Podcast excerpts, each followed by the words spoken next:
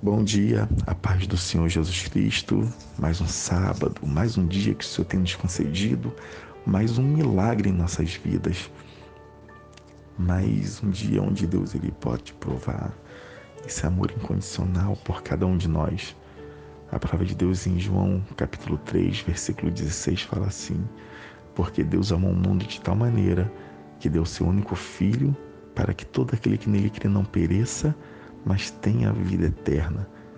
É esse amor incondicional, independente das falhas, dos pecados e dos defeitos, ele nos amou e uma vez filho, sempre filho.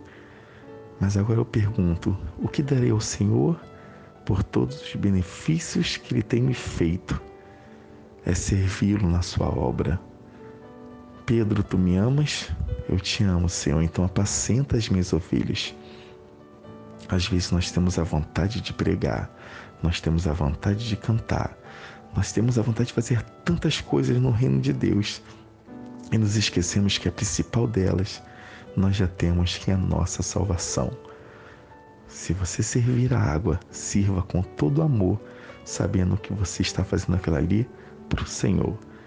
Se você for pregar, se você for cantar, faça isso com todo amor, que você está fazendo, porque o Senhor ele te amou primeiro de uma forma incondicional.